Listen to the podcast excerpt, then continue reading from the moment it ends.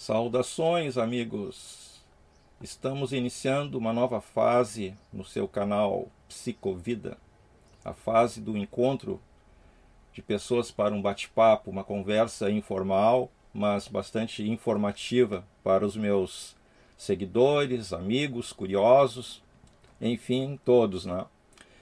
E hoje eu, eu tenho o prazer de receber aqui a professora Susana Londero, né, que é professora, psicopedagoga, tem especializações em psicopedagogia, com abordagem clínica e institucional, e em tecnologias da informação e comunicações aplicadas à educação. Vejam só. Né?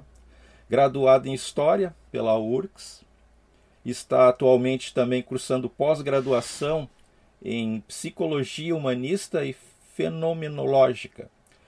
É, ainda é integrante da diretoria da Associação Brasileira de Psicopedagogia, seção do Rio Grande do Sul, ABPPS-RS, exercendo as funções de assessora e comunicação e secretária virtual. Nossa, hein, professora? É muita coisa.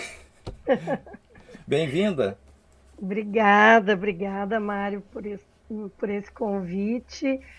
E é, eu faço bastante coisa, assim, eu, eu, sou uma apaixonada, uma entusiasmada com essas questões da psicopedagogia que envolvem a, a educação e a saúde mental, né? Isso uh, me, me impressiona, é, me dá vontade, assim, de estudar mais e conhecer mais.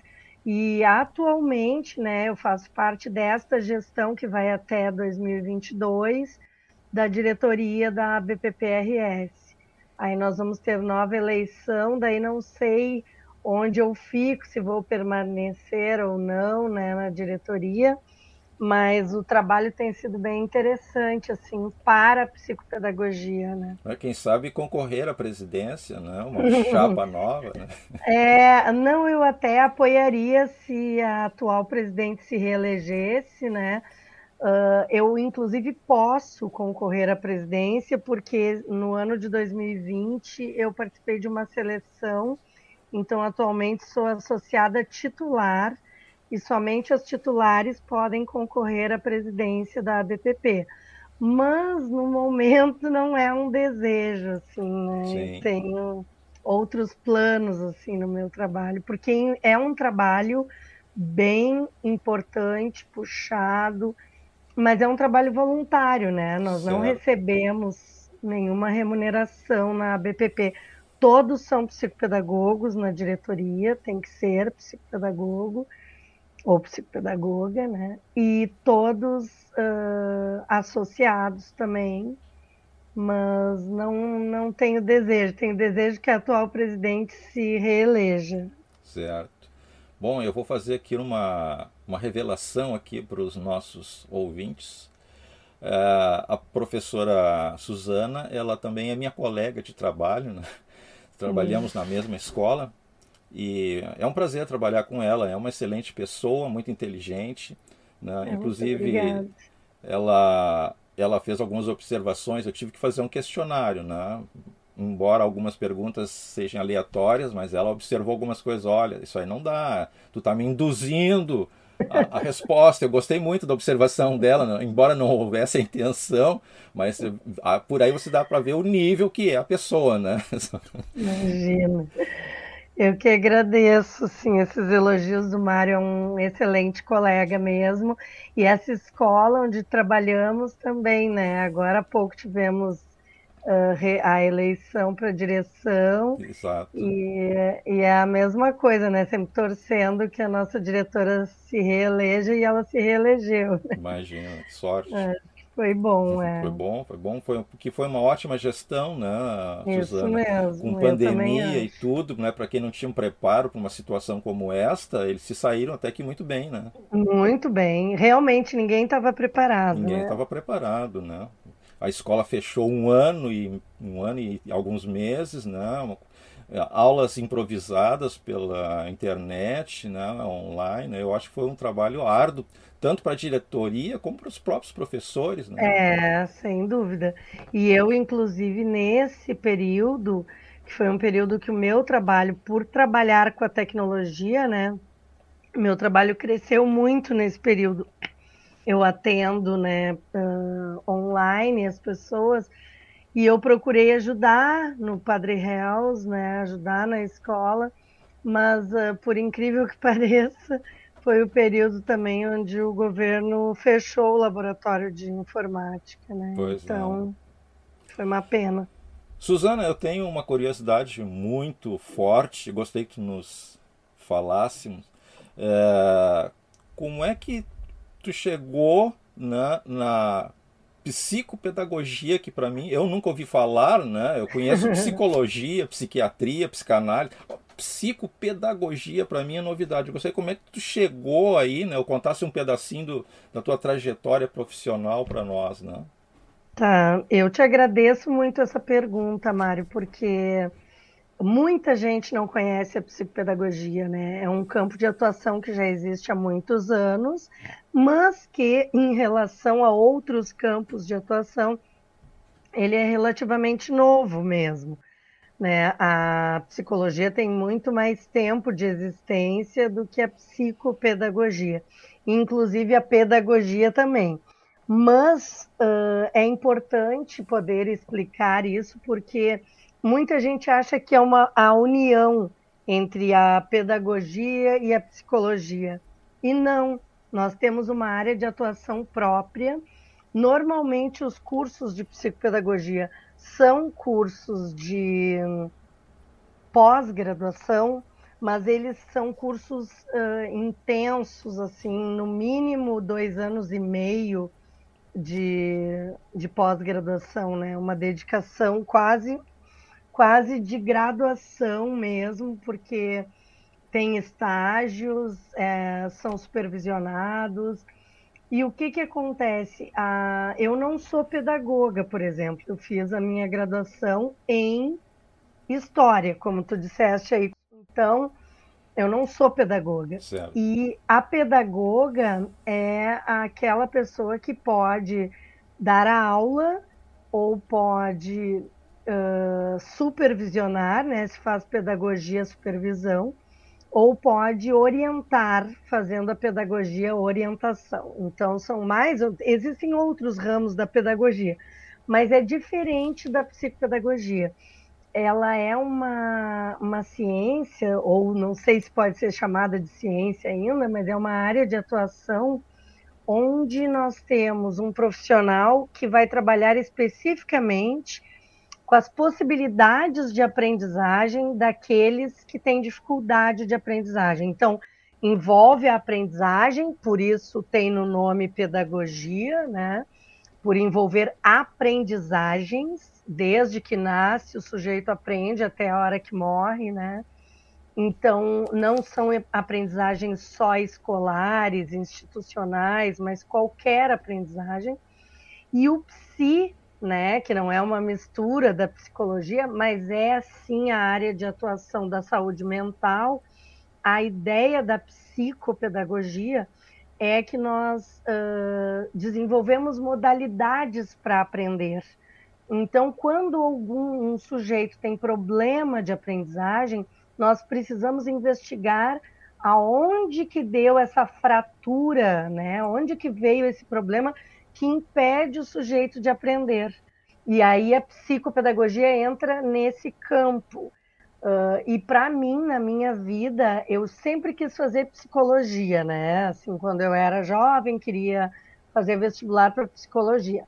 Acabei, por circunstâncias da vida, fazendo uh, geologia Nossa. na URGS. É, passei para geologia na URGS, que é uma engenharia, né? Uh, amei o curso, mas não me adaptei porque nós éramos 40 alunos, uh, eram só quatro mulheres, o resto era tudo homens. Uhum. Por quê? Porque era um curso pesado, assim, nós íamos para o campo, uh, descer mata cerrada com facão na mão. Eu era muito jovem, meio patricinha, assim, não me adaptei, não me adaptei. Aí eu troquei para história, fiz transferência interna e amei o curso, que também era uma coisa que eu não gostava na geologia, que não tinha cadeiras de humanas, de discussões, de política, Sim. e eu amo essa área. Então eu amei o curso e acabei fazendo história. Quando eu terminei história, eu ia fazer outra graduação e uma amiga da minha irmã, que é nutricionista, eh, a minha irmã é socióloga, essa nutricionista amiga dela disse: por que, que a tua irmã não faz a nível de pós-graduação? É muito parecido com psicologia, mas é a psicopedagogia, que recém estavam lançando, era o primeiro curso de pós-graduação da Uniriter, a primeira turma. Eu fui lá e me inscrevi, já tinha até começado o curso. Sim. E eu fui, me inscrevi e me apaixonei pela área, porque unia a minha vida inteira como professora com a área psi que eu gostava, né? Então foi muito legal.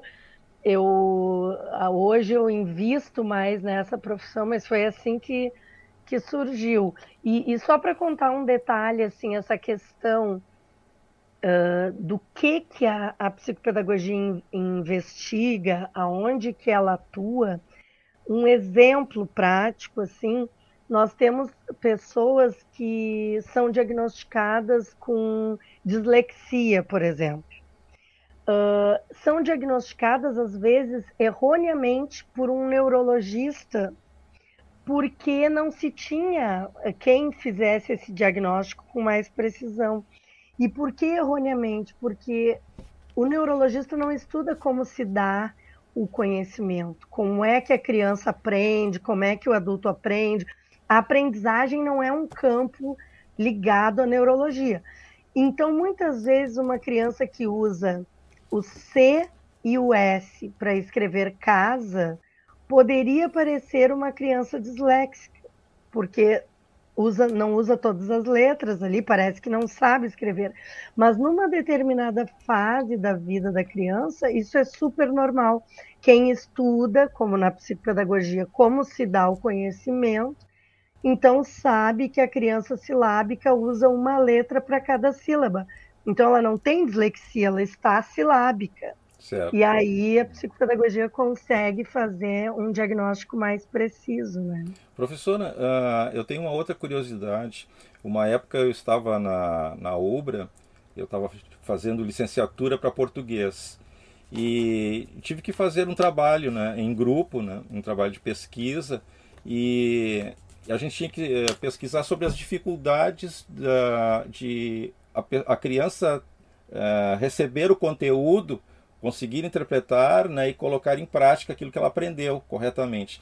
Então a gente descobriu, né, eu particularmente descobri, né, também a gente lembra um pouquinho aqui, um pouquinho ali.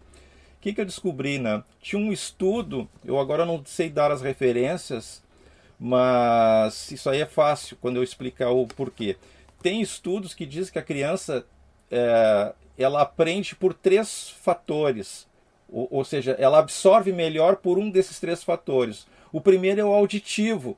A criança ela, ela aprende mais escutando. Já outras crianças elas aprendem pelo visual, lendo, né, visualizando, uh, fazendo associações por gravuras e outras aprendem mais é, na prática, né, fazendo. Então, audição, visão e prática. Isso aí, já ouviu falar sobre isso? Na verdade, uh, quando a gente estuda aprendizagem, a gente sabe que isso é até filosófico, né? Os cinco sentidos são responsáveis pela aprendizagem no ser humano. O que muitas vezes a gente pode até identificar quando uma pessoa não tem uma, uma tem baixa visão ou é cego, por exemplo, ele ativa melhor os outros sentidos para conseguir suprir aquele dos cinco sentidos que ele não possui, né? Então, uh, o ser humano no conjunto usa os cinco sentidos e alguns vão aperfeiçoar ou vão conseguir aprender melhor com um determinado sentido. Mas o principal que faltou aí, que eu acho que é o que a psicopedagogia insiste em lembrar é que o único jeito de aprender é construindo uma relação afetiva com o objeto do conhecimento e com aquele que se pretende ensinante deste conhecimento. Sim. Então, se nós não tivermos, podemos ter falhas em várias dos sentidos, em vários sentidos, mas se não existir uma relação afetiva, não ocorre a aprendizagem. Por isso que a aprendizagem online, né, o EAD, foi tão difícil para todos, principalmente para as crianças, porque era muito mais difícil estabelecer uma relação afetiva com uma máquina no meio, né? Exato. A distância né, entre duas pessoas. Mas é, agora só uma outra questão que está aparecendo. No meu caso, é, quando eu fiz o ensino médio, nós tínhamos um professor, não sei se é essa afetividade exatamente está te referindo, mas eu tinha um professor no tempo ainda lá da OSPB, né, organizações é, é, é, não é só o SPB, era a Moral Cívica, Moral Cívica, uhum. né, nos, nos tempos de ditadura, né. E nós tínhamos um professor que ele, ele tinha uma técnica né, de fazer com que os alunos ficassem quietos né, e aprendessem, tirassem boas notas. O que, que ele fazia? Ele periodicamente ele pegava uma turma da sala de aula dele e convidava para um churrasco na casa dele. Aliás, eles eram, eram cinco, cinco estudantes da URCS que alugaram uma casa ali na Cidade Baixa e eles faziam isso, que eles também, esses, esses estudantes né, da, da URCS, eles também davam aula em outras, em outras escolas e eles convidavam as turmas deles e faziam churrasco lá naquela casa. E eu uma vez participei de um desses churrascos e o que, que acontece? A gente cria esse laço afetivo com aquela pessoa. E ele era uma pessoa ele, ele fazia teologia na URCS, né? Então a gente já vê o que que, né? É uma pessoa altruísta, é uma pessoa né, que, que entendia os adolescentes, ele conversava com a gente, quem tinha problema se, se abria para ele, a gente não tinha problema nenhum. É, é essa afetividade que você se refere? Bem interessante essa tua pergunta, Mário, porque eu passei por várias fases como professora. Quando eu estava bem no início, eu era daquelas professoras assim, eu mal tinha saído do meu estágio, eu fiz magistério, eu levava os alunos para fazerem as suas carteiras de identidade, que tinha alunos que estavam uh, recém, assim, precisando sair para trabalhar e ou então que os pais não davam assistência nenhuma, eu ia. Mas isso foi uma fase e depois eu já passei por outras fases, então acho importante deixar aqui registrado que não é exatamente isso. Um bom professor não necessariamente ele tem que convidar para que o aluno vá na sua casa, para é legal professores jovens terem uma boa relação, mas hoje em dia, principalmente hoje em dia, tem uma coisa da ética que passa aí, porque uh, nós temos também casos complicados uh, e denúncias de assédios, de coisas que podem ocorrer, e o professor é sempre, muitas vezes, ele é colocado numa situação como o ponto mais fraco ali, onde a corda vai arrebentar. Então, eu não aconselho hoje em dia, eu já passei, como eu disse, essa fase que eu ia na casa dos alunos, e se me convidavam para festas, eu ia. Eu sou madrinha de uma aluna da minha época, madrinha de crisma de uma aluna da minha época, que hoje ela me escreveu, inclusive, a Jéssica, querida, uh, me dizendo que eu fui uma professora que marcou a infância dela, que eu era a mãezinha que ela não tinha, e eu era bem jovem, né? Então, assim, uh, hoje eu tenho mais reserva quanto a isso, mas não é necessário uh, chegar a esse ponto, né? Eu acho que a afetividade está no sentido de acreditar naquele aluno, né? Para o professor é isso, acreditar que aquele aluno pode conseguir. E ao mesmo tempo, como os professores também não têm um espaço de escuta, uma coisa que eu digo para vários colegas até da nossa escola ali, é que a gente tem que perder um pouco a pretensão de achar que nós vamos modificar esses jovens em tudo, porque a família tem uma responsabilidade aí. E quando ela não assume essa responsabilidade, nós ficamos sobrecarregados se a gente acha que tem que ensinar tudo. Eu acho que não, acho que tem que ser uma parceria, mas o professor tem que acreditar que é possível aquele qualquer ser humano pode aprender. A psicopedagogia trabalha com autistas, a psicopedagogia trabalha com deficientes intelectuais a, a, e com superdotação, trabalha com todos os níveis de aprendizagem. Mas uma coisa que eu acho fundamental é isso. O nome do meu consultório, quando eu tive um, era Criando Possibilidades, era um espaço psicopedagógico, criando possibilidades, porque eu acredito nas possibilidades. A gente não trabalha com o, os problemas de aprendizagem, eles são um reflexo, mas o ser humano não é um problema ele, para mim, ele é uma possibilidade. E uma caixinha é de surpresa, né? É uma caixinha de surpresa, sem dúvida, né? Ah, olhando aqui no né, teu currículo, né, tu diz assim que é, é a abordagem clínica institucional, é, isso aí tem, é, tem a ver, esses problemas psico pedagógicos, eles podem chegar a um ponto de precisar de um, um, um, apoio médico, coisa assim? Não, não é médico. Nós atendemos em clínicas. As clínicas hoje em dia, até os convênios médicos, eles já estão aceitando a psicopedagogia.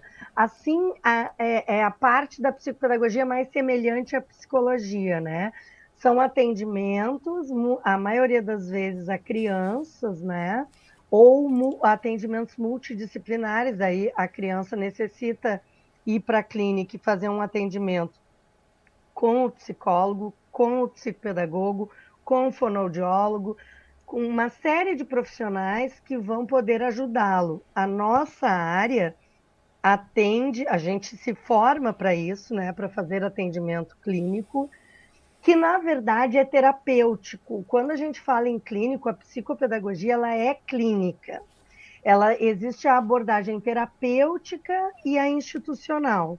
Né? A institucional, eu atualmente, por exemplo, faço um, um trabalho voluntário como psicopedagoga institucional. Então, a gente atende um grupo de professoras dentro de uma escola. É uma escola especial em Porto Alegre, onde tem alunos com deficiências, várias, múltiplas deficiências e carentes também. Então, a gente atende as professoras. O nosso projeto é cuidar de quem cuida, porque a ideia é essa: escutá-las, fazer um atendimento terapêutico também, mas através da instituição. E eu já tive outras experiências institucionais, por exemplo, atendendo um grupo de uh, presas do Madre Pelletier, que é a penitenciária feminina, feminina. em Porto Alegre. É.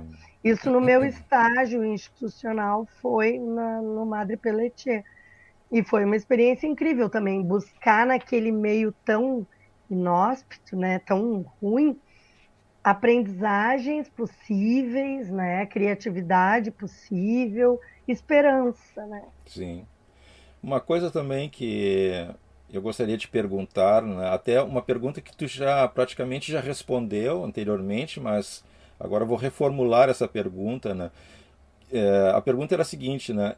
Existe alguma pesquisa, um questionário utilizado para identificar um, um candidato a paciente da psicopedagogia? E tu me disse que já me deu um indício, né? Como seria feita essa identificação através das notas. Né? Então eu vou reformular a pergunta, né? Mas será que é só as notas baixas seriam o caso de um problema psicopedagogo? psicopedagogo né? Será que não é, que os alunos eles podem ter alguma disfunção mental, né? um desequilíbrio mental, né? E a psicopedagogia não entraria aí e se entra, como é que faz para identificar os casos, né, que, que teriam que ficar em observação, né, teria que abordar a família, os pais ou até mesmo o educando, né? Eu vou te dizer assim como eu costumo trabalhar, tá? Uh, o que nós atendemos são sujeitos, criança, adulto, idoso, com problemas de aprendizagem. Não necessariamente notas baixas, pode não ter a, a nota baixa. O que necessariamente precisa aparecer é um, um, o que vai né, nos levar no consultório, na clínica, um sujeito com problema de aprendizagem é algo, um sofrimento existente relacionado com essa aprendizagem. Então, muitas vezes ele aparece em escola, porque as aprendizagens formais ocorrem na instituição. Normalmente, a gente reconhece a aprendizagem na escola. Então, o professor ou os pais muitas vezes encaminham o sujeito para um atendimento psicopedagógico com uma queixa, aquilo que a gente chama de queixa. A gente não fica na queixa, a gente recebe aquilo e aí nós vamos investigar o que realmente essa criança tem. Então, eu posso receber crianças que os professores, ah, mas ele não aprende, ou ele não presta atenção, ou é muito agitado. E aí, no consultório, através de várias técnicas, de vários. Uh, um, um modo, um olhar e uma escuta psicopedagógica, a gente identifica se sim ou se não. Se a criança realmente é muito agitada, e aí tu vai ver que no consultório ela não é muito agitada, aí a gente leva esse, essa devolutiva para a escola. Olha, no consultório isso não se confirmou. Então é importante ver o que está sendo feito na escola, porque o ser humano é um conjunto. A mesma coisa, crianças com déficit de atenção, elas chegam com essa queixa, um pré-diagnóstico, que eu até brinco assim, parece um carimbo na criança, é hiperativo e tem déficit de atenção. Então, aí chega no consultório, ele escolhe um jogo, algo que se interessa e fica super atento. Então tu começa a ver, ele tem falta de atenção no quê? Talvez não seja atraente o que a escola está oferecendo. Então, mas isso eu estou colocando os casos em que a gente identifica que o problema não é da criança, que não tem problema de aprendizagem. E aí a gente vai atrás da instituição e dos pais. Mas tem muitos casos que sim, a gente identifica que a criança não consegue se concentrar em nada, nem naquilo que ela mais gosta. Começa a montar um joguinho, parou, quer ir outro. Montou, ela não termina nenhuma atividade. Então a gente vai fazendo vários testes, a gente faz a entrevista inicial com a família, analisa como é que é em casa. Conforme as respostas, a gente levanta hipóteses diagnósticas. E essas hipóteses a gente devolve então para a família e para a escola, muitas vezes aconselhando que busque um outro profissional, se for um caso de, de realmente hiperatividade, alguns casos precisam tomar medicamento, então daí leva no neurologista, leva no psiquiatra, a gente consegue fazer uma avaliação e encaminhar para o profissional adequado. E se for um caso que não envolva outros profissionais, a gente trata no nosso consultório com as técnicas da psicopedagogia. E se a culpa não é do, do educando, né, for do professor, e aí é, se identifica gente... um problema através do profissional que está passando? Essa, esse é o trabalho da psicopedagogia, investigar aonde se deu a fratura, a gente chama de fratura, uh, né, esse é um termo meio médico, assim, mas uh, aonde se deu esse rompimento, porque se tu pensares, gostar de aprender é uma coisa que nasce com o ser humano, o ser humano nasce, quer aprender, aprender, aprender, a gente vai minguando isso com as características ruins das instituições, né? Isso vai a gente deixa de gostar de aprender num determinado momento, mas a criança ela é curiosa, ela quer aprender tudo quando nasce. E, e aí, em algum momento, ela não está aprendendo, a gente pode identificar por quê, mas com várias hipóteses, não uma coisa fechada. E uma das hipóteses pode ser que ela não estabeleceu uma boa relação com o professor ou com a professora, pode acontecer então a gente consegue entender como é que ela aprende, para entender por que, que parou de aprender. Isso a gente chama modalidades de aprendizagem. É bem claro na psicopedagogia quando uma criança é hiperassimilativa, hiperacomodativa ou o oposto, hipoacomodativa. Então ela assimila tudo, mas não consegue acomodar nada. E esses são típicos problemas de aprendizagem que a psicopedagogia uh, consegue diagnosticar. E aí tem uma série de coisas no tratamento, né? A gente estimula essa criança a fazer, a trazer de volta esse desejo da aprendizagem. E se for necessário trocar de escola, o psicopedagogo pode aconselhar. Se for só um período, olha, esse professor não foi legal, mas no ano seguinte tem outro professor. Então, tem muitas variáveis aí, porque a gente lida com a saúde mental, né? Isso não é uma coisa, não é uma área exata, né, de certo. técnica. Uh, talvez agora seja uma pergunta um tanto deslocada, né? Uh, mas, mas faz parte, né? Como a psicologia, uh, as análises clínicas, como essas terapias como Jung fazia, né? psicologia durante o tratamento, né, eu já vi que o, psico, o psicopedagogo trabalha diretamente né, com a criança né, no, no, seu tratamento, né, mas uh, as ferramentas, até me falou algumas, né, através da entrevista e tal, e o psicopedagogo também faz o que, né, por exemplo, os psiquiatras, por exemplo, eles usam a, a regressão, né, uma forma de hipnose, entra nessa área, psicopedagogia ou não? Ou ele encaminha para um, um especialista? É, na verdade, nem, nem todos os psiquiatras trabalham com, com, com esse tipo de abordagem, né? Isso são. Existem linhas. Na psicopedagogia também, linhas teóricas que a gente segue, que a gente acredita. Por exemplo, eu, até que tem um livro, a, a Sara Paim, uh, é uma pessoa que ó, fala do di diagnóstico e tratamento dos problemas de aprendizagem e a Alicia Fernandes, são as duas que eu sigo mais essa linha aliciana que a gente chama, uh, psicopedagogia em psicodrama, né? Uh, são uh, linhas teóricas que o profissional costuma seguir. Então, por exemplo, o psicodrama é uma técnica usada em várias áreas psi, né? E que nós usamos na psicopedagogia também. Eu já trabalhei, inclusive, com uma colega que envolve uma encenação, né, uma dramatização que vai ajudar. Não chega a ser uma hipnose, a gente não usa isso. Mas, se for o caso, se a gente achar né, no, no diagnóstico ali, nas hipóteses, que aquele problema foge da área da psicopedagogia, então nós indicamos um profissional adequado para isso.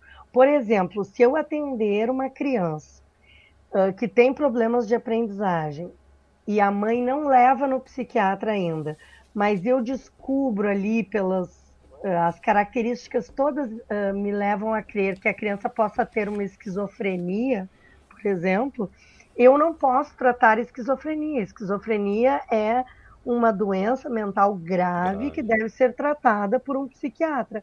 Então, a responsabilidade do psicopedagogo é indicar que esses pais levem a criança num psiquiatra. Nós nunca vamos, eu, eu oriento outras psicopedagogas, né? Eu dou supervisão, que a gente chama de covisão, até por uma ideia bem de ver em conjunto e não super, porque ninguém é mais que o outro, né? Então, essas meninas que eu presto supervisão ou covisão, uh, eu sempre oriento que nós não vamos fechar um diagnóstico. Nós não somos donos da verdade, ninguém deveria fazer isso. Né? São tudo hipóteses, hipóteses, que surgem a partir de um estudo sério. Mas a, nós temos uma hipótese que pode se confirmar ou não. Né? Isso é um trabalho aí que eu acho que, que a psicopedagogia é próxima de uma ciência, né? porque ela pode confirmar as hipóteses ou pode não confirmar mas ela vai bem próximo, assim, e é um, uma, um trabalho que ajuda muitas pessoas. Uh, tu falou, mostrou aquele livro, né, que tinha o título Psicodrama, né? É, psicodrama. Eu já participei de um psicodrama. É. Mas é uma coisa essencial, uma coisa, uma, uma maravilha, eu não sei nem dizer, eu encheria é. aqui de elogios, né? E foi com um grupo aí da nossa escola, né, que eu que participei. Legal.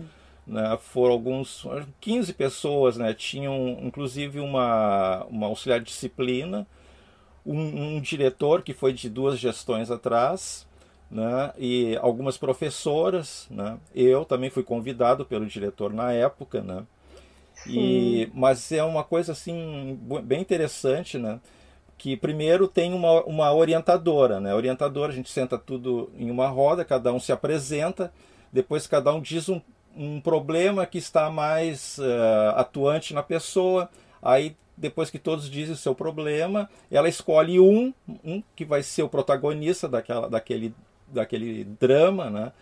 E depois ela vai conversando com essa pessoa que vai ser o protagonista, essa pessoa conta um pouco da vida dela, né? E depois a, a pessoa escolhida ela vai escolher os personagens que vão atuar no, no teatro. Aquilo é um teatro, né? É, vira um teatro. Né? Na e, verdade, não, pode continuar. Então, uh, ela escolheu algumas professoras né, para serem as alunas, né? Uhum. E escolheu outros, que um ia ser a mãe dela, e pasme, né? E ela me escolheu como pai dela, né? Porque ela me achava muito parecido com o pai dela, assim, o meu jeito de, de, de ser, de me portar, né? Bom, mas uh, e é, é, bem interessante. Aí as, as professoras se sentaram no chão e ela ficou em pé dando a aula, né? Fica dando a tua aula aí e as alunas elas têm que se portarem como tu falou que as alunos se portam em aula. Então as gurias eram fazendo bagunça e conversando, falando alto, né? E aí a, e ela começa a se identificar, né? A professora dando aula, ela diz, pô, vocês vão parar, né? E aquilo vai criar, vai tomando forma, que aquilo cria uma realidade virtual, né? Que a gente se envolve. Bom, quando chegou a minha parte, né? Embora eu eu conhecesse ela, né? A gente a gente conversava muito na, na escola, né? Em horários às vezes tem aquelas janelas, né? Então eu conversava muito com ela e ela contava um pouco da, das, suas, das suas façanhas, digamos assim, né? eu sabia um pouco da vida dela. E eu pude interpretar o pai dela até com uma certa conhecimento de causa, né? Então eu representei, né? Um pai severo, né? Eles, ah, mas como tu tá saindo dessa profissão para estudar agora vai ser professora, professora primária, vai ganhar pouco, né? Jogava em cima dela assim, co cobrava dela, né? E, a, e, e, as lágrimas dela, né? elas vinham as lágrimas, parece que eu era mesmo o pai dela e era a minha filha. A coisa cria uma, uma, uma, uma, uma veracidade assim inexplicável. Foi sensacional aquele, aquele encontro, né? Eu só não vou dizer nomes aqui para sabe como é, né? Mas foi bem interessante aquele então, o, o psicodrama também se aplica na psicopedagogia? Sim, eu inclusive tô, uh, estudei um pouco mais, me aprofundei no psicodrama, porque o meu trabalho de conclusão, o TCC agora deste pós-graduação da psicologia uh, humanista, existencial e fenomenológica, é sobre o psicodrama. É, eu relato, o meu artigo final vai ser um relato da experiência uh, do uso do psicodrama uh, com esse grupo de professoras da escola uh, especial que nós atuamos. E nesse estudo eu descobri que realmente ele se originou no teatro, né? Isso a técnica veio de um, um um pesquisador, filósofo, uhum. eu acho que ele era, uh, que percebeu justamente isso, que quando nós, uh, todos nós representamos um papel social, e quando nós conseguimos uh, extravasar através de um outro papel, então nós nos colocamos no lugar de uma outra pessoa e conseguimos representar, botar para fora tudo aquilo que muitas vezes o nosso papel social nos reprime. Sim. Né? Então, nesse sentido, é que essa dinâmica dá certo. Ela pode ser aplicada, claro que deve ser aplicada com muita responsabilidade por profissionais que estudam o assunto, mas ela acaba podendo ser aplicada por vários profissionais, né? Talvez por isso a orientadora, já conhecendo essa técnica, propôs né? Mas é, é, é importante porque como tudo que mexe com o psi, ele deve ter um estudo prévio antes, porque nós somos responsáveis também por aquilo que nós provocamos no outro sujeito. Sem dúvida. Né? Isso e, é pode. Isso aí são manifestações do inconsciente, né? Que vem para fora. Algumas sim. Eu acho que alterna entre consciente e inconsciente, porque tu tá dramatizando ali, então muitas vezes tu vai fazer coisas conscientemente, tá sabendo que tu tá hum. dramatizando, mas na brincadeira o inconsciente surge. Se, é, se manifesta, né? Se manifesta, porque a brincadeira, inclusive na psicopedagogia, a gente trabalha muito com jogos e brincadeiras, é aquele momento onde o consciente está menos vigilante, ah. né? Porque é, é para relaxar, é para brincar, não está se dando conta da seriedade, e aí é que melhora a coisa. Sem dúvida, não. É, eu estava lembrando também quando estudava né, para licenciatura em português, a gente é, nessa disciplina a gente tem que estudar sobre teatro, né? Então é, o antigo teatro grego não tinha, não tinha texto. Né? Os atores eles entravam numa arena e cada um dizia o que estava sentindo, né? falava qualquer coisa, já e o outro já também completava ou dizia também. Então, Improvisava. Né, eu acho que foi daí que começou o psicodrama, né? Porque, né, é, porque aquilo ali que, que eu passei não tinha texto, não era, né, era tudo espontâneo, né? Com as, as nossas vivências, né? Mas o, o, teatro grego que eu estudei era assim, né? O, antigamente os teatros não eram com textos, eram lógico, depois apareceu Homero, né? Aquela aquela Sim. turma ali que, que começou a contar as histórias e aí essas histórias foram colocadas em teatro, né? Aí, claro, aí já, já não é mais o teatro primitivo, já é um teatro mais elaborado, né? O que é muito interessante também essas porque a, a psicologia, né, a psicanálise usa muito né, esses contextos do passado, né, é, que são os uhum. pilares, eu acho que do, do conhecimento psicológico e humanista das pessoas, né? Sim. Bom, uh, e falando nisso, né, agora veio outra coisa relacionada com o meu curso lá. Né? Quando eu estava fazendo letras lá na, na UBRA, eles estavam colocando duas disciplinas.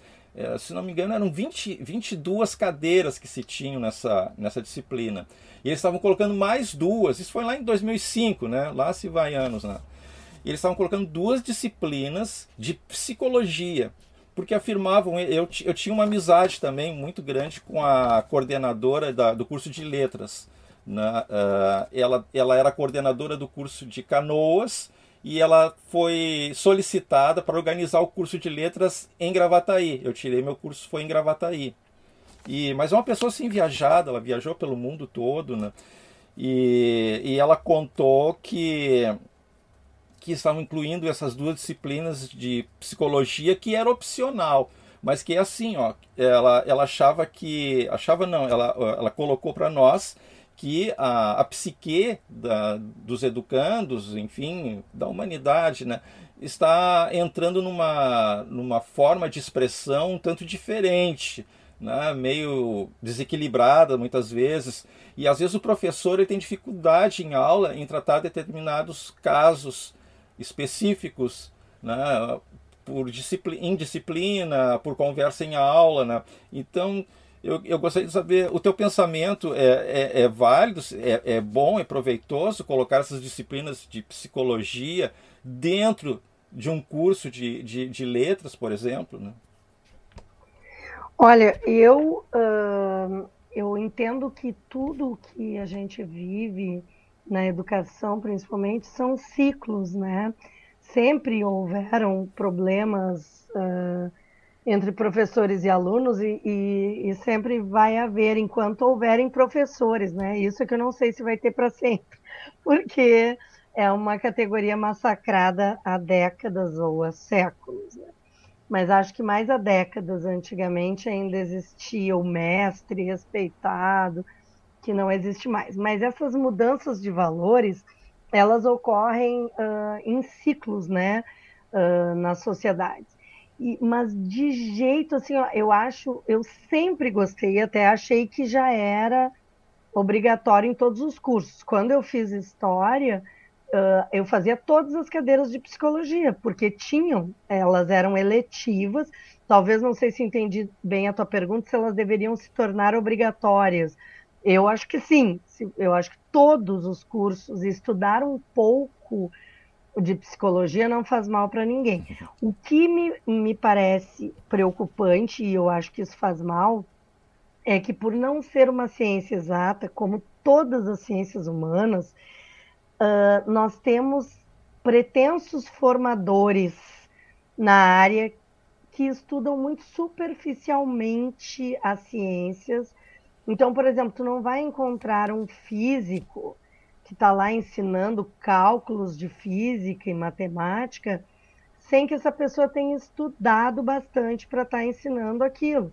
Ela vai ensinar se ela estudou porque senão não vai se sentir segura para ensinar esse tipo de coisa. Até onde a gente estuda, a gente pode ensinar. Na, psico, na psicologia, por exemplo, eu vejo muitos casos. Eu tenho amigos que mal entraram para a faculdade de psicologia e eles já estavam assim, tudo que eles olhavam, assim, é, isso é a persona.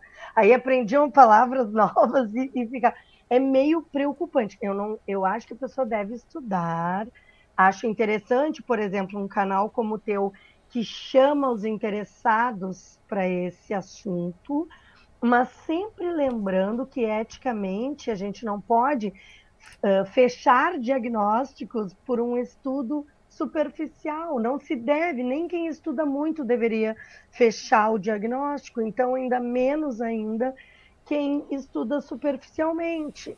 E eu não, e quando eu falo superficialmente, eu estou na minha terceira pós. Então, eu não acho que uma graduação seja suficiente. Eu acho que a pessoa tem que fazer a graduação e tem que seguir aprendendo e se informando, porque ela está lidando com um assunto muito sério e que não é exato, que é a saúde mental das outras pessoas. Né? E, e muitas vezes, Mário, uma coisa interessante que acontece é que nós, na faculdade, na URGS, nós falávamos muito sobre isso. Uh, normalmente os pesquisadores escolhem as suas áreas para pesquisar para resolver algo interno. Então tudo é um pouco psico, uh, psicológico mesmo, né? Uh, é meio difícil de explicar, mas por exemplo, a pessoa começa a pesquisar lá na história sobre o México. E aí toda aí vira a história do México, história da América, onde pega a América Central, e começa a ficar especialista naquilo. E aí, brincando, os colegas dizem: ah, ela vem a mexicana, que ela pesquisa sobre o México, ela sabe. Por que isso? Porque se sabe que a pessoa, alguma, algum interesse ela teve ali. Ou ela é mexicana mesmo, ou ela tem parente no México. A psicologia é uma área onde, olha, eu, acho, eu não sei se eu vou chutar um número certo, mas eu acho que acima de 70% das pessoas busca essa área para resolver seus conflitos também. Então, muitas vezes são conflitos mal resolvidos, e aí, se o profissional não se dá conta disso, ah, nós na psicopedagogia nós somos obrigadas, né, obrigadas a fazer psicoterapia também, tanto psicopedagógica quanto psicoterapia pessoal, para que nós possamos atender. Nós, eu como associada titular, eu tenho que comprovar que eu fiz anos de terapia, tanto psicológica quanto terapia. Por quê? Porque eu vou lidar com a saúde mental de outras pessoas. E ninguém é de ferro, ninguém é super que o outro. Eu não confio em um profissional da área que não se trata. Todo mundo que se trata pode tratar o outro, né? Dentro da área, claro, está habilitado. Sim. Mas se não se trata, só fez uma faculdade e acha que agora é Deus, eu acho bem preocupante. Sim. Uh, estamos aproximando do final, né? É um, é, tá sendo muito bom essa nossa esse nosso encontro aqui. não esperava que fosse tão, tão bom, tão bonito que está acontecendo, esclarecedor né, para as pessoas que é, têm curiosidade por essa área né, da psicologia.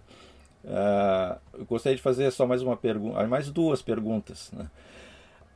Esse comportamento né, que a gente nota nos adolescentes, eu vejo pelos professores de mais idade, eles, eles dizem ah, que o, os alunos que a gente dava aula 10, 15 anos atrás não tinham é, esse comportamento hoje.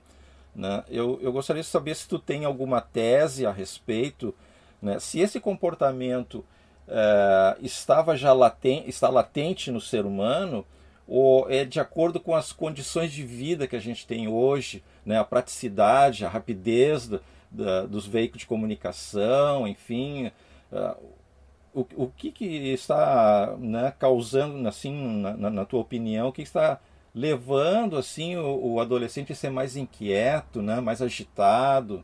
Que antes ele era mais calminho, né? Pra, os professores conseguiam manter eles na rédea curta, hoje a coisa está mais difícil. O que, tu acha que atribui esse comportamento? Eu acho que são múltiplos fatores, não é uma coisa simples de analisar, porque a gente precisa pegar essa construção de valores. Uh, vamos pegar um exemplo no nosso país. Existe uma liberdade da criança hoje que não existia antes, né? Então essa coisa da disciplina, uh, ela se perde porque as pessoas não entendem a disciplina como liberdade. Na verdade, a, o, o, Legião já dizia: disciplina é liberdade. É liberdade. É, é necessário ter alguma disciplina para que o sujeito consiga entender, inclusive, o que, que é liberdade. Sim. Mas eu não, eu não defendo aqui de maneira nenhuma uma disciplina militar, não, não é isso, né? Pelo contrário, eu tirei o meu filho de uma escola que tinha uma disciplina onde ele tinha coisas maravilhosas, ele nunca tinha escutado um palavrão, nenhum colega falava palavrão, porque a disciplina ali é, era muito rígida nesse sentido. Como ele também não ouve palavrão dentro de casa, ele não não falava e, ficava horrorizado se alguém falava ele, eu tirei ele de lá porque, ao mesmo tempo que essa disciplina tinha esse lado bom, ela também tolhia muito a criatividade das crianças. Tudo era muito rígido. Então não podia ir virando estrelinha na fila, tinha que ir na fila, e aí uma menina que foi virando estrelinha, a mãe foi chamada, né? E, pô, eu acho tão legal, assim, que eles pudessem... Tá, ela tá indo atrás da professora, mas do jeito criativo dela, vai virando estrelinha sem derrubar nenhum colega, sem fazer mal para ninguém. Então, quando eu retirei e coloquei em outra escola, ele ficou chocado. As duas escolas particulares, tá? Sim. Duas grandes redes de escola. O meu filho ficou chocado com a fala dos colegas, que era só faltava mandar os professores para aquele lugar, Sim. era um horror. Tá solta. Né? Totalmente, os professores assim meio perdidos. Isso é o que normalmente acontece nas escolas. Então, daí o erro de, de ligar isso com a disciplina, né? Fica, bah, mas viu, o que falta é a militarização das escolas. Não, não é isso. A questão da educação é muito complexa. Os, os professores, eles perderam completamente o respeito da sociedade. Não existe. A sociedade não respeita o professor, ah, os alunos não respeitam, o governo não respeita e muitas vezes o próprio professor não se respeita esses, e não respeita os colegas. Então, assim, ó, tá abaixo do nível de, de tudo que possa existir. E se sujeitam. E eu falo se porque assim, eu estou no meu limite. Eu podia dizer nos sujeitamos. Uh, ontem saiu uma, uma fala da professora Neiva Lazarotto, Uh, que dizendo sobre isso, assim, que o governo Leite, todas as questões em relação aos funcionários e professores estaduais, o quanto nós estamos sendo massacrados mais uma vez por mais um governo. E aí diz assim, eu vi professoras corrigindo prova até as 21 horas, ela colocou. Eu vi não sei o que, aí eu peguei e coloquei em parte, eu fiz um comentário lá e que eu reafirmo aqui em parte, o governo não nos paga justamente por isso. Porque nenhum professor deveria ficar corrigindo prova até às 21 horas. Não recebe para isso. Nós trabalhamos sem receber. Nós não somos unidos enquanto categoria para reivindicar o que é justo ou não. Quando um professor sai, já tem outros dois para entrarem no lugar, no sentido de pegar o lugar do colega mesmo. Porque não, se for numa escola particular, fulano foi demitido injustamente. Ah, não interessa, vou levar meu currículo e eu vou ser admitido justamente. existe uma competitividade que, que é triste, na minha opinião, assim, é uma desvalorização. Mas isso é histórico, tem vários fatores, tem o fator de gênero, que as mulheres, que as professoras primárias que ainda se chamavam ou se chamam de tia, né, que o Paulo Freire trouxe isso. Tia não, porque tia não faz greve, tia não é profissão. Uhum. Tia é um parentesco, né? Como é que a tia vai exigir melhores salários? Isso não existe. Então, tu desprofissionaliza em função do gênero, e aí é fácil de deixar sem pagar, porque tu não tem uma profissão ali estruturada que vai cobrar mais professoras mulheres do que homens. Né? Os homens foram para outras áreas, eles iniciaram como mestres na educação, mas eles foram vendo que outras áreas eram mais valorizadas e foram saindo. Então tem muita questão aí. E a questão da educação que tem que vir de casa também. Eu acho que nós temos que dar esse limite. Não sou eu que educo o teu filho.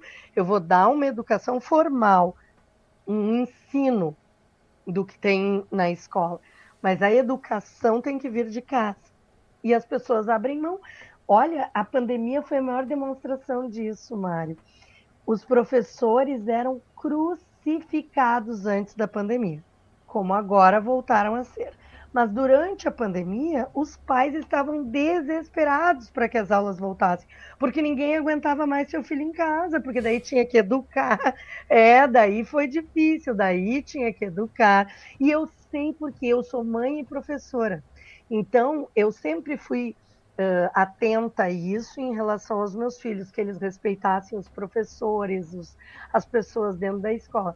Mas, ao mesmo tempo, ficar 24 horas por dia com eles, sendo responsável por todos os aprendizados, triplicou o trabalho.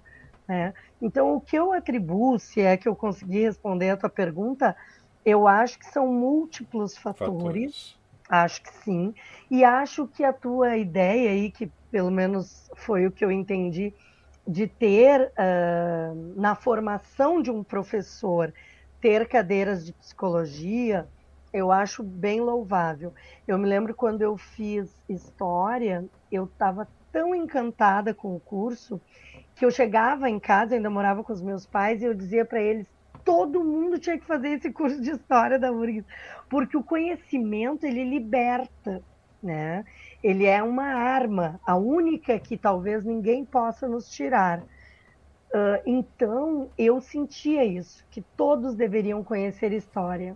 E olha que naquela época eu nem sonhava que o Bolsonaro seria eleito presidente, senão eu tinha insistido mais ainda para que conhecessem história. Porque só sem conhecimento para que isso tenha acontecido, né? Uh, Suzana, eu sei que minhas perguntas deveriam ser pertinentes né, a, ao tema, mas tem uma aqui que eu tenho que, que fazer, porque eu gostaria assim, de opinião de um profissional. Né? Fica bem livre. Uh, como é que tu percebe os rumos da educação no, no nosso país? Uh, e vai haver uma mudança? Vão continuar com os mesmos padrões? Professor em sala de aula? Vai ser por IAD? O, o, os pais vão ter direito a educar seus filhos em casa, né? aí não seria educar, né? seria ensinar. A homeschool. É. Né? Isso, qual é a tua visão disso? Uh, ah, te agradeço essa pergunta. Eu acho que são coisas bem importantes que as pessoas possam refletir sobre isso. Assim.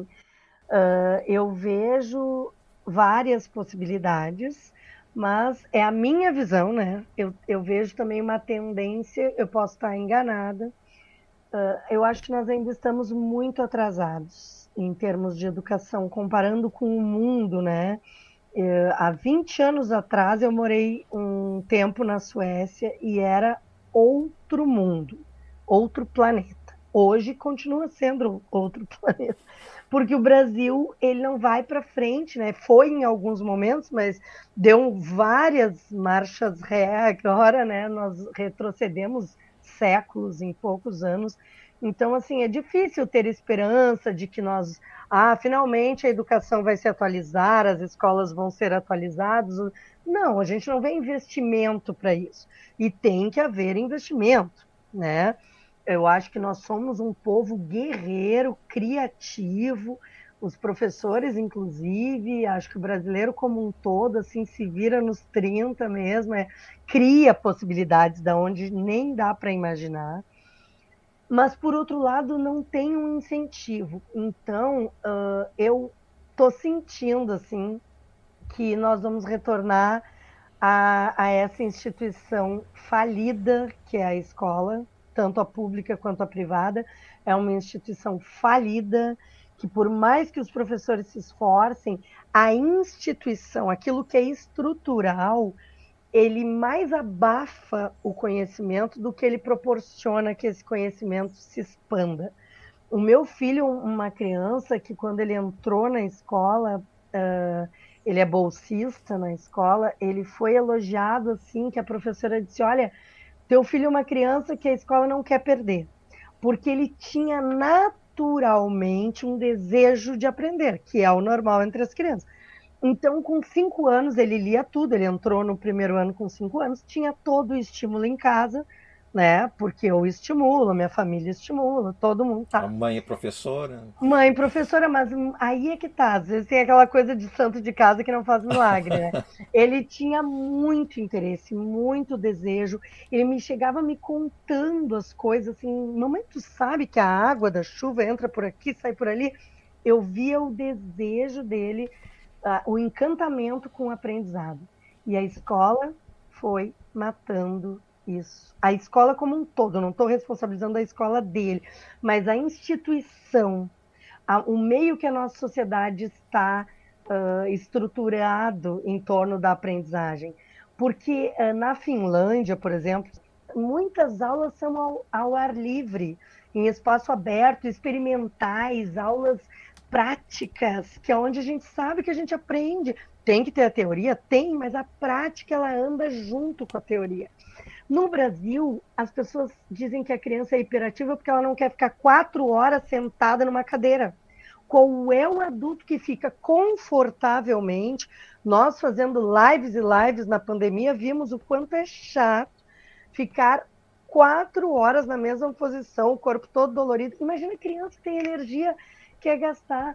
Então, infelizmente, o que eu vejo é que isso uh, não foi ainda um aprendizado. E é porque envolve políticas públicas para isso também.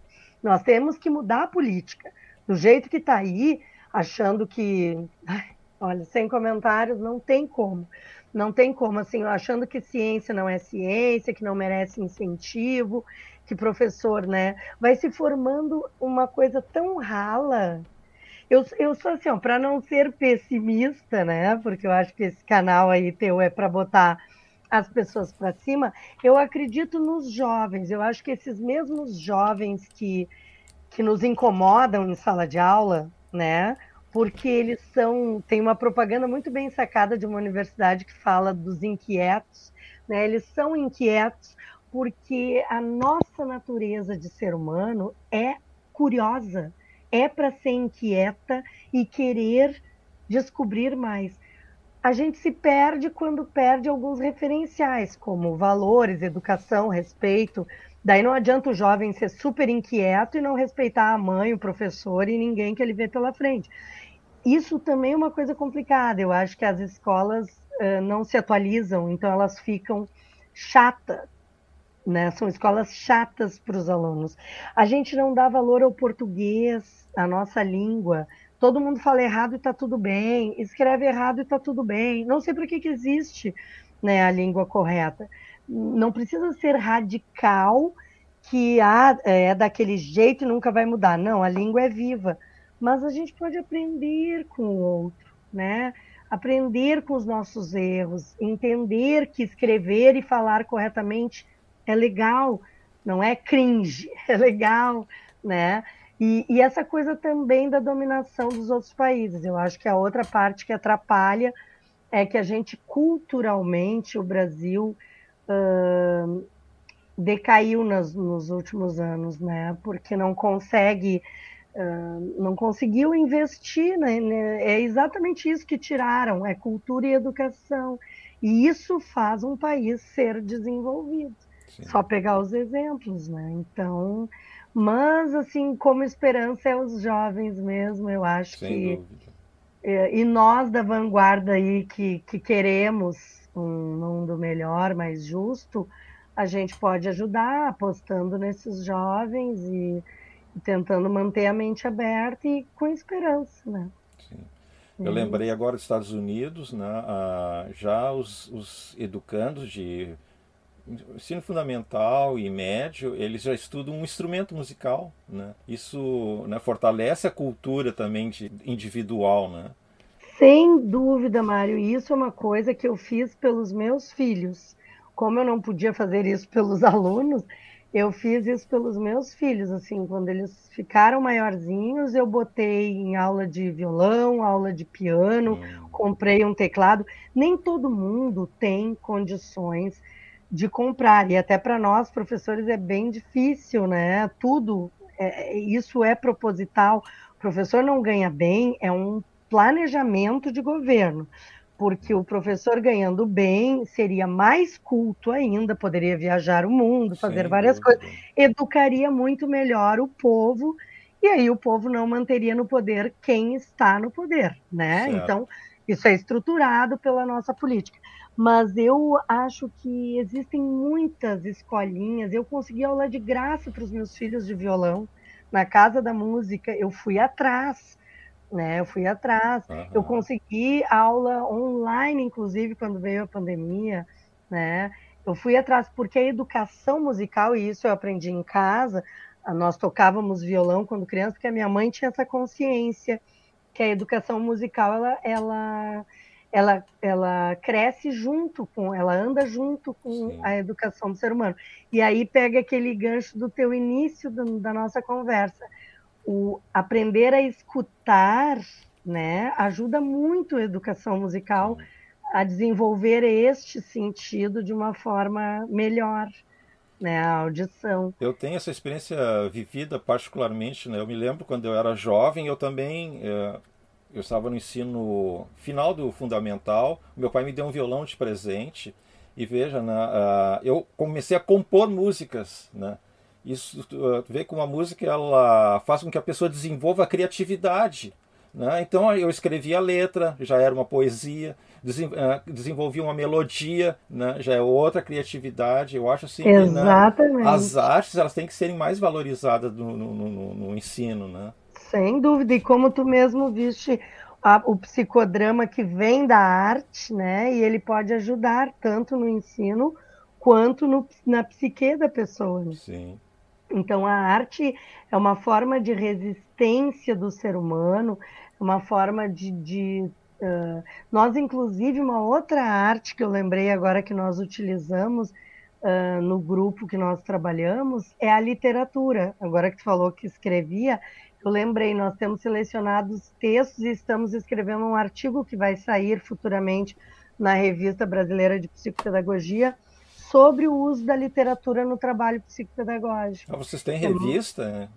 Sim, a psicopedagogia é nacional, né? A uhum. Associação Brasileira, ela tem em várias regiões, sessões, como aqui no Rio Grande do Sul, mas ela existe a seção nacional, que fica em São Paulo também, e ela publica uma revista, uh, inclusive o último periódico vai sair um artigo meu sobre a, uh, a inclusão digital de idosos. Mas ela é, essa revista é aberta, tem online e tem uh, no papel também, né? Ah, depois papel deixa o link aí para nós aí como. Vou deixar. Uhum, deixa o link aí para a gente né? e, e, indicar também para quem gosta mais do papel na mão, né? Para ler, onde é que a gente poderia adquirir essa revista? Né? Ah, tá. Essa parte eu me informo e te passo depois. Tá Agora, ótimo, o tá link ótimo. eu consigo deixar tá te, te, passar, porque é bem interessante uhum. e, e fala sobre diversos temas, inclusive a, a editora-chefe da revista, todas são psicopedagogas, né? Uh, ou psicopedagogos. A editora-chefe atual é a Luciana. Ela escreveu um artigo relacionado à pandemia, né? Porque agora muitos dos artigos estão relacionados a essa questão. E é bem interessante, assim, dá para ler online ali, Vou te passar sim. E tem um livro também da, da professora Susana Londero também, não temos um livro? É, temos, tá aqui. Esse foi lançado esse ano de 2021, é o Aprender na Terceira Idade. Uhum. Uh, é um grupo de quase 30 psicopedagogas e psicopedagogos que estão aqui, entre eles eu. Tenho um capítulo nesse livro que eu divido com a presidente da seção Rio Grande do Sul, a Mônica Eidelwein, uh, sobre justamente também, esse é todo para a terceira idade, né? Mas fala do aprender. Então a minha parte é da tecnologia com os idosos. Ah, manda também o um endereço para nós aí, que eu vou colocar na descrição aí do episódio. Tá bom, mando. Suzana, uh, eu gostaria de ficar mais tempo falando contigo, mas já passamos de uma hora. Né? É. Eu não vou sacrificar nem tu, nem os nossos ouvintes, né? Claro. Mas eu gostaria então das tuas considerações finais. Tu quer dizer mais alguma coisa?